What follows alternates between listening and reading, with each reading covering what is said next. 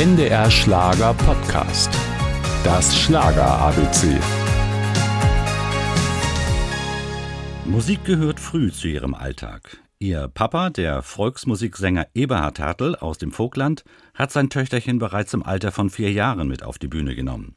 Stefanie Hertel erinnert sich noch genau. Da war er gerade auf Weihnachtstournee und er hat mich also dann auch nach langem Betteln mitgenommen am letzten Tag, am 22. Dezember 1983 und äh, habe alleine gesungen Schneeflöckchen, Weißröckchen. Er hat gezittert und, und Angst gehabt und, und ich überhaupt nicht. Der Grundstein war gelegt. Stefanie Hertel avancierte in der DDR zum Kinderstar.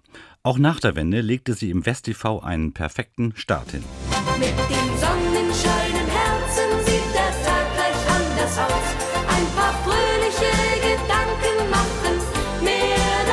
Über Jahre stand der Name Stefanie Hertel für volkstümliche Musik.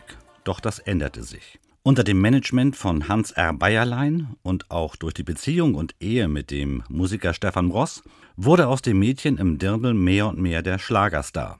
Stefanie Hertel stand dazu. Ich bin Unterhaltungssängerin. Die Leute sagen ja nicht, ach, ich will jetzt nur die volkstümlichen Lieder hören oder nur Schlager hören. Nein, sie wollen einfach schöne Musik hören. Und das kann ja in die verschiedensten Richtungen gehen. Immer wieder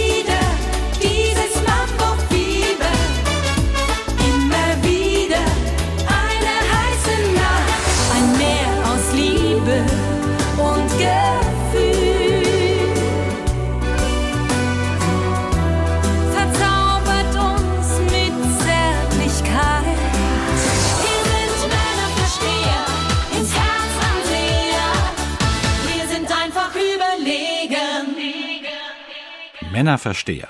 Dieser Titel aus einem kompletten Projektalbum ist im Jahre 2016 zusammen mit dem Schlagerduo Anita und Alexandra Hofmann entstanden. Und Stefanie Hertel ist inzwischen zu einer kompletten Unterhaltungskünstlerin gereift. Sie gewinnt Preise, moderiert große TV-Shows und steht nach wie vor regelmäßig auf der großen Bühne. NDR Schlager Podcast. Das Schlager ABC.